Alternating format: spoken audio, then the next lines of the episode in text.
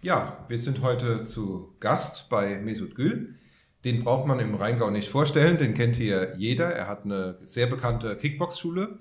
Ähm, Mesut Gül ist äh, deutscher Meister, Europameister im Kickboxen. Gelernter Koch hat er mir äh, erzählt, auch eine spannende Karriere. Wie kam es dazu, dass Sie vom äh, Koch zum Kickboxen kamen?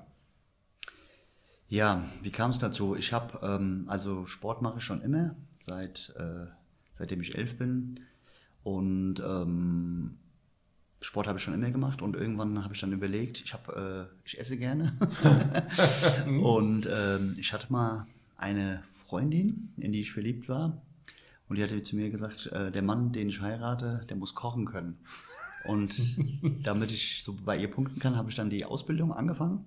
Aber nach dem ersten Jahr war ich dann nicht mehr mit ihr zusammen und habe dann die Ausbildung fertig gemacht zum Koch mhm. und habe halt nebenher immer äh, Kickboxen gemacht, Kampfsport mhm. generell. Also ich habe äh, Karate, Boxen, ich war mehr Kampfsport interessiert, weil ich äh, in den 80ern Bruce Lee-Fan mhm. war, habe immer Bruce Lee-Filme geguckt und das hat mich dann so ein bisschen inspiriert. Mhm. Und dadurch kam das äh, mit dem Kampfsport. Mhm.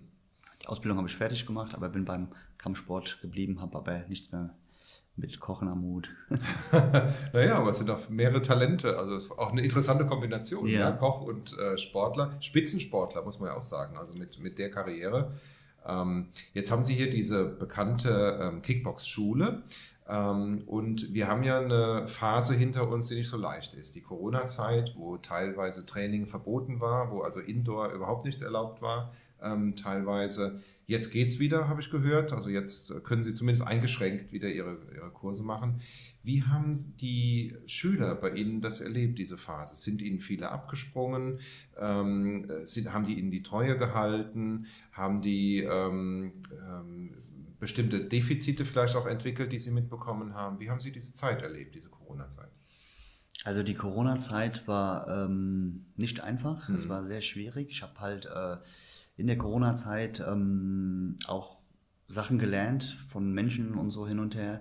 Die, die, es gab viele Mitglieder, die die Treue gehalten haben, mhm. ja, aber es gab natürlich auch, äh, sag ich mal, Mitglieder, die dann direkt gesagt haben, hier äh, ist kein Training, wir melden uns ab. Mhm. Und ähm, ja, ich musste dann halt äh, mir was einfallen lassen. Wir haben dann ein Zoom-Meeting angeboten. Mhm. Und ähm, das hat den einen, das ist halt wie in der Politik, den einen gefällt es, dann mhm. muss man halt die gesunde Mitte finden. Mhm. Der eine wollte halt nicht vom äh, Bildschirm da Training machen. Mhm. Äh, wir haben das so ein bisschen überbrückt. Es war schwierig. Also wie gesagt, es waren, sind viele, sehr viele abgesprungen, mhm. aber die hatten mir dann auch ein schriftliches, äh, was Schriftliches gegeben, wenn es wieder losgeht, dass sie sich dann wieder anmelden. Aber äh, es war eine schwierige Zeit. Mhm. Also ich habe äh, gerade bei den Kindern, die haben sehr drunter gelitten, glaube ich, wenn die keinen Sport machen konnten.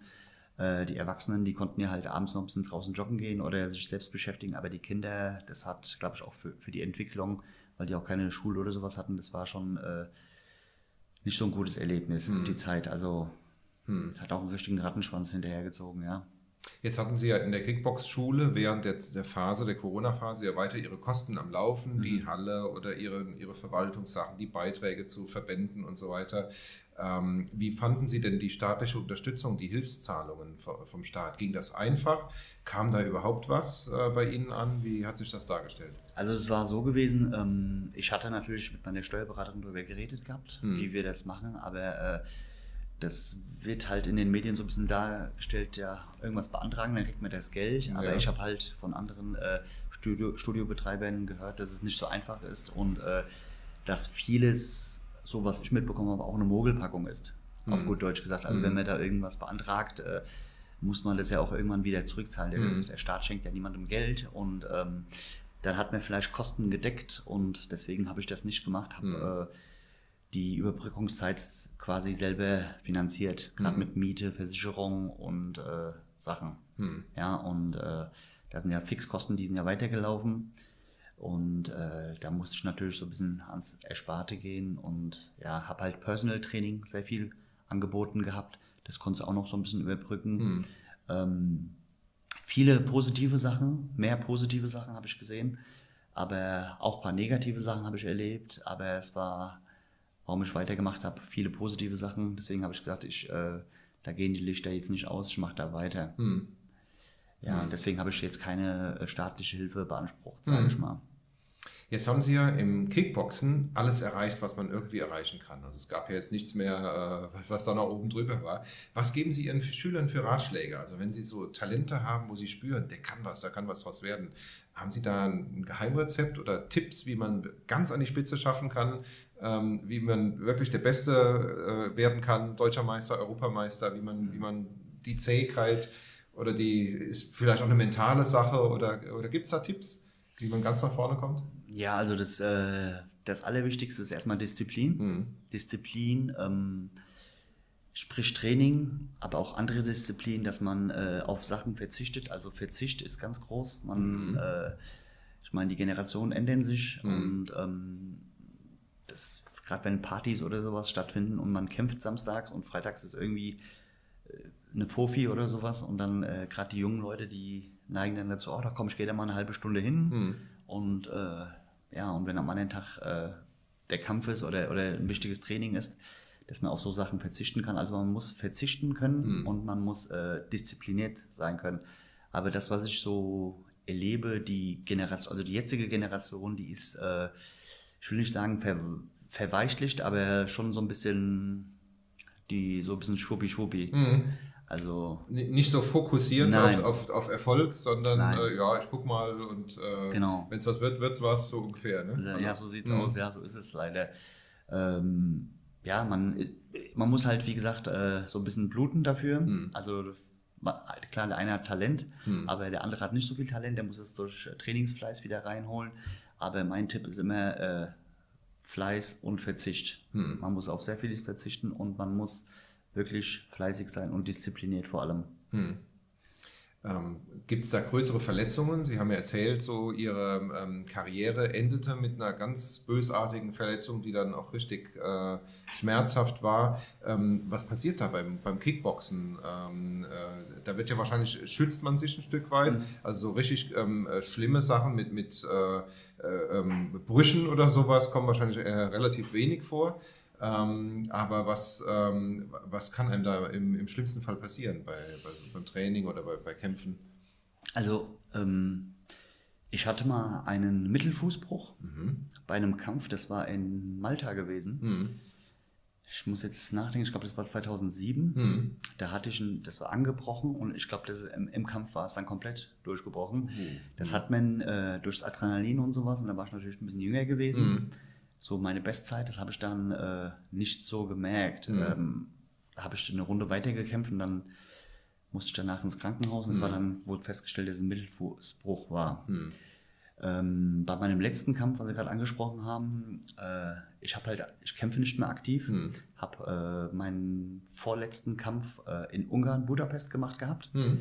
und hatte halt gedacht, ähm, ich mache meinen letzten Kampf nochmal hier in Deutschland für Freunde und für Fans und sonst irgendwas. Habe dann ein Angebot bekommen, in Villingen-Schwedding auf äh, der Hauptveranstaltung zu kämpfen. Das heißt, ich war das Hauptevent. Mhm. Das ging um die Profi-Deutsche Meisterschaft, mhm. fünf Runden. Und ähm, ich war quasi der Favorit auf dem Papier. Ich habe mhm. viel mehr Kämpfe gehabt. Also mhm. ich habe mehr Kämpfe gehabt wie der Gegner Siege. Und auf dem Papier war ich halt der Haushof-Favorit. Ja, und dann gehst halt in den Kampf rein und ähm, es war alles wie, wie gehabt, also wie ganz normal. Ich habe den quasi total unter Kontrolle gehabt, die erste Runde und habe ihn kurz in der Ecke gehabt, den Gegner. Der wackelt kurz und es äh, ist nur eine Frage, also ich hätte auf, ich hätte auf K.O. gehen können, mhm. den ausnocken können, auf gut Deutsch gesagt. Und dann ist mir durch den Kopf gegangen, nee, komm, ich mache nochmal so zwei, drei Runden. Der, weil die, das sind ganz viele von ganz weit hergefahren kämpft noch mal so ein, zwei Runden, macht mhm. das nicht so direkt in der ersten Runde und dann beim Rückwärtsgehen macht's Klacks. Und dann habe ich irgendwas gemerkt an meinem Bein, ich konnte nicht mehr auftreten, konnte nicht mit dem Bein treten, konnte auch die Kicks vom Gegner nicht blocken und dann waren die Bänder durch. Mhm. Das hatte ich vorher noch nicht gehabt, also mhm. das Gefühl auch habe ich so nicht mhm. gekannt, weil äh, mir war schlecht. Mhm. Mir war, also mir war danach, das kann man mit so einem Magen-Darm vergleichen oder so, mir war einfach danach, mich hinzulegen, und nichts mehr zu machen. Ich habe meine Arme nicht mehr hochgekriegt und äh, es ging nichts mehr. Und dann bin ich noch in die zweite Runde, aber da habe ich dann nur noch wie eine Leiche gestanden. Also ich habe da wirklich die Arme nicht mehr hochgekriegt. Mhm. Und ja, dann hat der junge Mann, der nicht Favorit war, mhm. dann durch technisches K.O. gewonnen. Mhm. Hat, das war so die Verletzung, nicht von der, äh, sag ich mal, von der Brutalität her, aber das hat dann lange mit mir gearbeitet, mhm. weil es so mein letzter Kampf war. Ja und dass der dann so zu Ende geht. Das war dann mhm. so ein bisschen seelischer Schmerz. Ja, genau. Das ist doch, ich stelle mir das so vor, dass es, es ist irgendwie ähm, befriedigender, wenn da jetzt ein junger, aufstrebender Kämpfer kommt, ja. der jetzt der neue Star wird, ja, ja, und der einen besiegt und man dann einfach einsieht, ich bin zu alt oder so und ja. das ist jetzt der neue. Äh, aber mit sowas Fiesem, so, so eine Bänderdehnung am, am Bein, äh, das ist ja irgendwie ein doofes Ende ne, von der Karriere. Ja, das war, das waren, ja, das hat mich wie gesagt ein paar Monate beschäftigt. Mhm. Das hat mich also auf gut Deutsch gesagt innerlich zerrissen, mhm. weil ich wollte so nicht abtreten. Mhm. Aber äh, ich habe es dann irgendwann nach ein paar Monaten, ich habe halt ganz viele Gespräche auch mhm. mit erfahrenen Kämpfern, erfahrenen Trainern geführt. Äh, ähm, es war halt sehr, sehr traurig, mhm. weil ich halt auch gegen Gegner gekämpft habe, gegen die er schon gekämpft hat mhm. und äh, die ich dann besiegt hatte und ja. so. Und das, ich hatte halt eine sehr lange Pause davor. Mhm. Das war dann aber so ein bisschen der seelische Schmerz und äh, der körperliche Schmerz. Ja, und dann habe ich auch äh, ganz viele komische Sachen dann gehört von Leuten, was war denn das? Hm. Und äh, das war doch nichts und äh, so quasi hm. so. Ja, auf der anderen Seite rückblickend kann man dann immer sagen, äh, darauf zurückschauen, was man alles erreicht hat, ja. was man an Erfolgen alles erreicht hat und das kann einem keiner mehr nehmen. Das ist ja, ja ähm, auch eine ganze Menge wert. Und ähm, dann habe ich erfahren, Sie sind ähm, ein Kind von türkischen Einwanderern, die mhm. hier ähm, in den wahrscheinlich 60er, 70er Jahren nach Deutschland gekommen sind, ähm, beide hart gearbeitet hatten. Sie sind hier aufgewachsen, aber sie, sie, interessieren sich noch sehr für die Entwicklungen in der Türkei, haben sie mir mal gesagt, von, mhm. der, von der, Politik her und auch das Verhältnis der äh, Türkei zu Deutschland, der Türkei ähm, zu Europa interessiert sie sehr. Ähm, wie ist denn die innenpolitische Situation in der Türkei ähm, äh, zu bewerten? Wir sehen jetzt, dass sich über sehr viele Jahre die AKP mit Erdogan ähm, halten konnte und aus unserer Sicht, also so aus der, aus der deutschen Brille betrachtet, ist das ein bisschen ähm, abschottend, äh, die Türkei. Also die Türkei war immer be äh, bekannt dafür, dass sie weltoffen war. Das war sozusagen das, das fortschrittlichste Land, was noch so am Rande des, der arabischen Welt äh, war. Aber wirklich weltoffen und fortschrittlich. Und das ist aus unserer Sicht unter Erdogan wieder ein bisschen zurückgedreht äh, ähm, äh, worden. Was ist so Ihre Einschätzung? Wird die ähm, AKP in den nächsten Jahren, hat die einen starken Rücken? Rückhalt in der Bevölkerung? Oder gibt es da eine Chance, dass auch mal andere, ähm, progressivere Kräfte in der Türkei vielleicht in Zukunft ähm, an die Regierung kommen? Wie schätzen Sie das ein? Also, ähm, die, wie Sie schon gesagt haben, die AKP ist die stärkste Macht hm. momentan in der Türkei. Es ist also das, was ich mitkriege, das, was ich mitkriege, das, wie ich das so einschätze, äh, das Land ist vielleicht so ein bisschen gespalten. Also, hm. das ist, äh, es, ähnlich wie in Deutschland, aber in der Türkei ist es halt äh, richtig pro oder contra. Ähm, ich habe halt sehr viel Kontakt in die Türkei hm. mit äh, Leuten, die hier auch gelebt haben und die natürlich auch die deutsche Politik und so verfolgen und äh, tausche mich natürlich sehr mit denen aus. Mit, ähm, das ist querbeet, also von Intellektuellen bis äh, von Juristen bis äh, den Obstverkäufern, sage ich mal, und hm. kriege da natürlich auch sehr viel mit. Hm das, was ich die letzten Jahre so verfolgt habe, gerade äh, der Umgang mit Ankara und Berlin, es war sehr, sehr schwierig. Hm. Ähm, mir kam es so vor, mir kam so vor, dass es äh, so ein, ich will nicht sagen Türkei-Bashing, aber das war so, äh, das ging so in die Richtung, so quasi, äh, entweder ihr macht das und das, so, hm. dass da Aufgaben aufgestellt hm. worden sind. Äh, und äh, das von seitens Berlin die Sachen nicht so eingehalten worden sind. Man, man betrachtete sich den Flüchtlingsdeal. Mhm. Da hieß es ähm, auf gut Deutsch, ihr macht so die Drecksarbeit für uns, haltet die Flüchtlinge mhm. von Europa fern. Im gleichen Atemzug kriegt ihr Visafreiheit und ein beschleunigtes EU-Verfahren. Das mhm. heißt, wir werden uns mit Brüssel an den Tisch setzen mhm. und werden darüber diskutieren, wie es ist. Aber das heißt, seit über 30 Jahren, euch wollen wir nicht. Das liegt wahrscheinlich auch so ein bisschen äh, wegen der Religion, dass es ein muslimisch geprägtes Land ist. Und äh, man hört die ganze Zeit aus Berlin, aus Brüssel, euch wollen wir nicht. Es werden mhm. immer wieder neue Sachen aufgestellt, das, was Sie gerade gesagt haben. Mhm.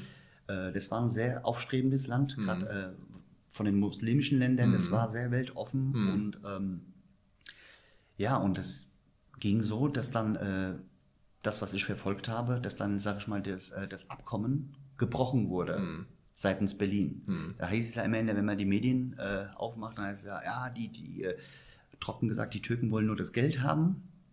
Aber das Abkommen war ja so, wir halten die Flüchtlinge von Europa fern, aber wir können das allein nicht steuern. Hm. Das heißt, man sehe die Flüchtlinge, das sind knapp 4 Millionen Flüchtlinge hm. in der hm. Türkei. Ja. ja. das kann man gar nicht vergleichen. Hm. Also äh, Deutschland hat, glaube ich, noch schon mal 2 Millionen, ich weiß es nicht genau, die genaue Zahl, aber die Türkei hat knapp 4 Millionen Flüchtlinge aus Syrien, aus, den, aus der Balkanroute und sowas weg, äh, ferngehalten. Hm. Im gleichen Atemzug hieß es, äh, das muss natürlich finanziert werden, hm. weil wenn man 4 Millionen Flüchtlinge in Schach halten soll, dann muss dann muss natürlich die Camps bauen. Genau, genau muss man die Camps bauen, hm. alles. Also die hm. ganze Infrastruktur und sowas leidet darunter.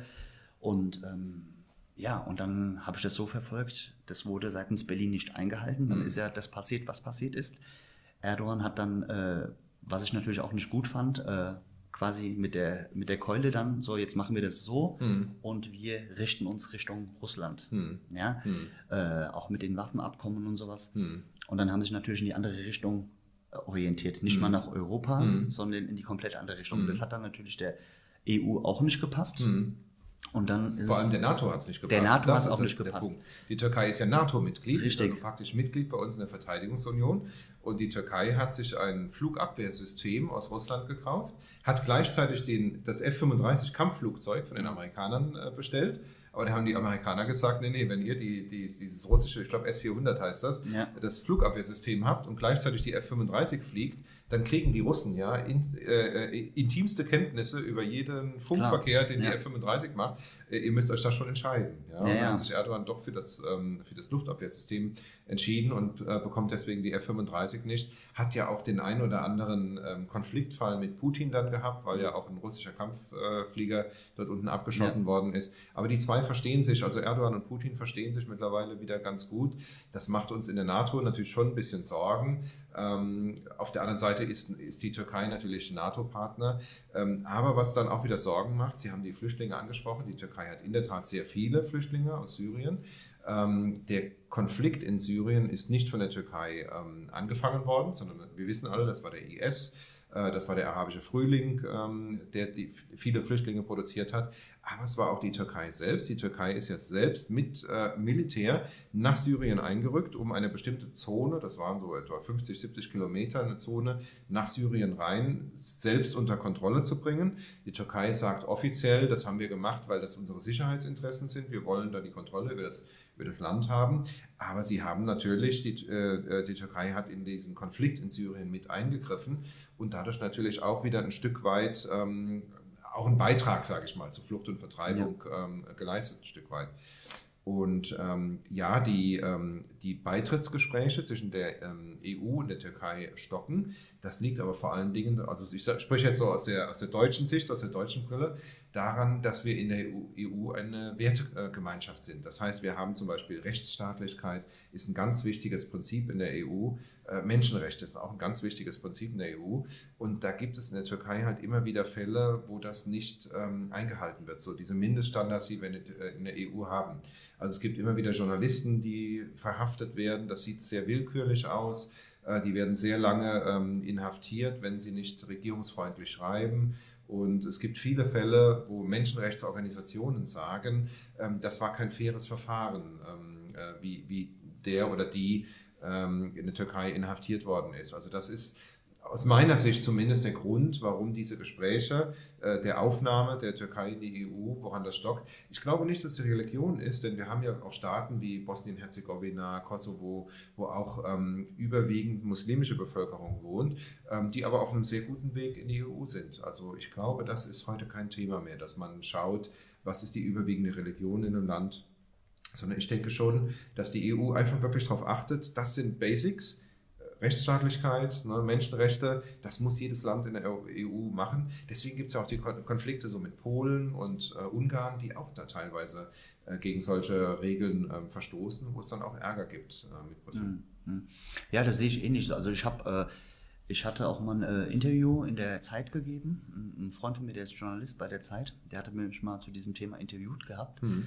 Und ähm, es war total lustig. Da war ich in einer Schule, mache so Gewaltprävention an einer Hauptschule und irgendeine Lehrerin hatte diesen Bericht gehabt. Und dann äh, kam die ins Klassenzimmer, Also ich war in dem Klassenzimmer drin, ich war ja, äh, habe diesen Kurs geleitet und dann hat die zu mir, also die kam da wirklich wie so ein Tarantel rein, hat gesagt, sind Sie Erdogan-Wähler? Habe ich gesagt, nee. Wie kommen Sie? habe ich gesagt, wie, nee, wie kommen Sie denn da drauf? Haben Sie denn Erdogan gewählt? Habe ich gesagt, nee, habe ich nicht.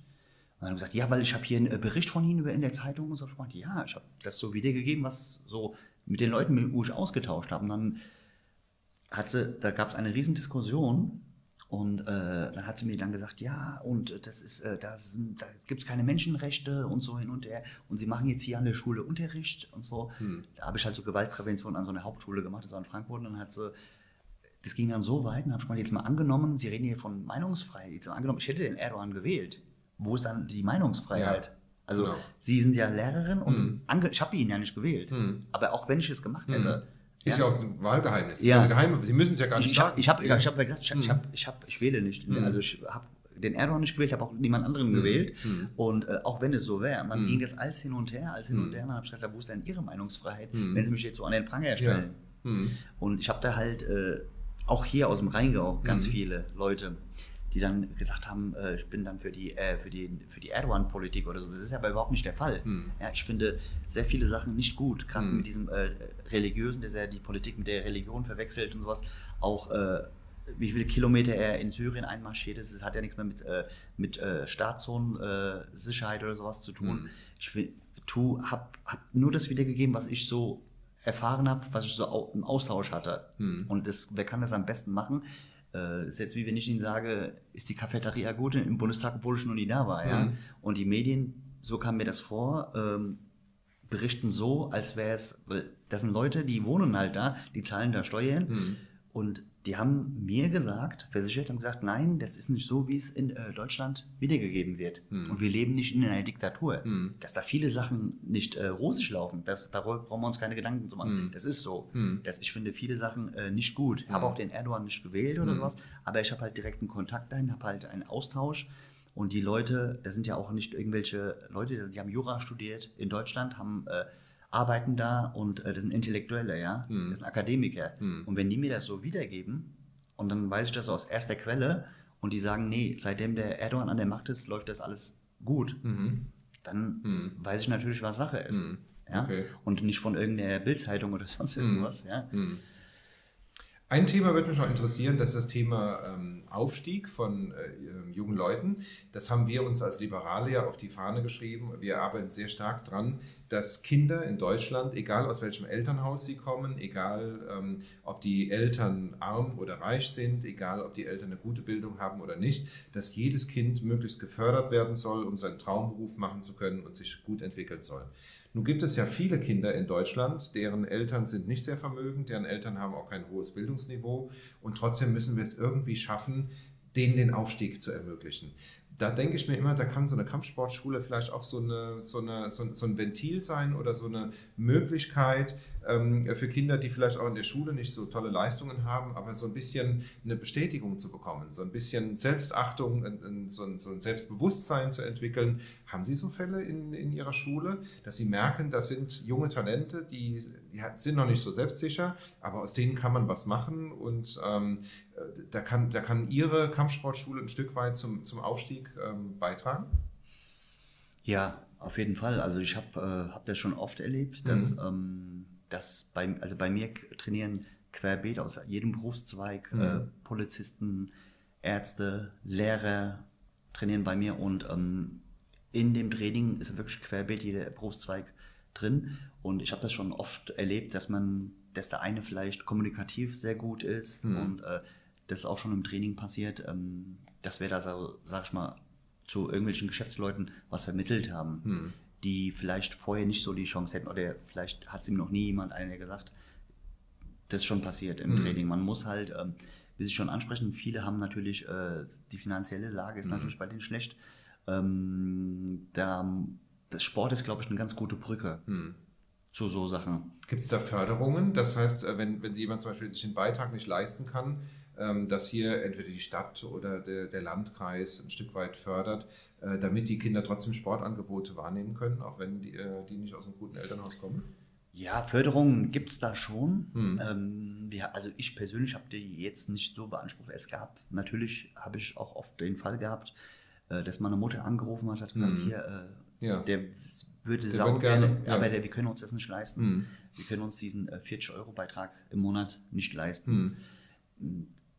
Mhm. Das Problem ist, ich kann jetzt, also ich könnte es natürlich machen, aber Sie ich, leben davon, ja, ich lebe davon. Ja, mhm. Aber ähm, ich habe es natürlich auch oft gehabt, äh, dass ich dann Kinder so trainieren lassen Mhm. habe. Also die Mhm. können ja nichts dafür, dass die Eltern Ja. jetzt, sag ich mal, finanziell nicht so äh, da sind. Aber ich habe dann auch Kinder einfach so trainieren lassen. Die Mhm. haben dann, dann habe ich die mal angerufen, habe gesagt, hier, ich brauche mal deine, deine Hilfe für eine Mhm. Stunde, da muss mal Mhm. was umgeräumt Ja, werden. genau. Und so. Das war dann so ein Geben und Mhm. Nehmen. Mhm. Ja? Prima. Und äh, die haben das natürlich wertgeschätzt. Mhm. Und äh, ja, so hat Mhm. man das dann so ein bisschen alles unter, unter einem Hut gekriegt. Mhm. Ist auch schon passiert, dass wir Leute im Training hatten und ähm, dann trainieren auch Geschäftsleute da, Mhm. dass wir dann ein Praktikum bei den Leuten hatten und dann dadurch äh, durch quasi Vitamin B, die dann eine Ausbildung da angefangen haben. Also wir haben ganz viele Selbstständige bei uns. Äh, das ist auch schon passiert, dass dann der eine oder andere dann gesagt hat, hey, ich weiß nicht, was ich arbeiten will. Dann hat er gesagt, hey, komm doch mal ins Praktikum. Mhm. Und ja, das ist schon zwei, dreimal passiert, Mhm. dass sie dann einen Ausbildungsvertrag unterschrieben haben. Schön, ja. Und das Mhm. war dann so quasi die Brücke im, im Sport. Da kann man das ganz gut verbinden. Mhm. Wunderbar. Das ist ein toller Beitrag für die Integration. Ja. Allerletzte Frage, wirklich allerletzte. Was ist an neuen Talenten bald zu erwarten? Gibt es den nächsten deutschen Meister vielleicht hier aus, aus dem Rheingau? Äh, wie entwickelt sich das? Wir haben, ähm, wir haben ein paar Talente. Ja. Wir haben auf jeden Fall ein paar gute Talente. Also ich habe so drei, vier gute Jungs Mhm. Die waren alle schon in ihrer Gewichtsklasse deutscher Meister. Mhm. Ich habe zwei aktuelle, die sind äh, nominiert für die deutsche Nationalmannschaft. Ähm, da wird auf jeden Fall bald was kommen Mhm. und da wird äh, die nächste Zeit aus, auch aus dem Rheingau ein paar gute Jungs. Da gibt es ein paar gute Leute. Da drücken wir feste die Daumen, dass Vielen, das vielen klappt. Ja. Dankeschön. Und äh, ich bedanke mich, dass wir heute hier sein durften und äh, das Gespräch führen durften. War sehr interessant. Und ja, dann äh, wünschen wir der, der Schule alles Gute. Den Link zu der Kampfsportschule werden wir auch im Video noch unten drunter ähm, äh, einblenden. Ähm, und äh, wer da Interesse hat oder jetzt ein bisschen äh, äh, Interesse bekommen hat, sich das mal anzugucken, kann sich das gerne äh, angucken hier im, im Rheingau. Wir sind mit dem für, heute erstmal fertig und melden uns dann bald wieder mit dem nächsten Interview. Vielen Dank. Vielen Dank. Tschüss. Dankeschön.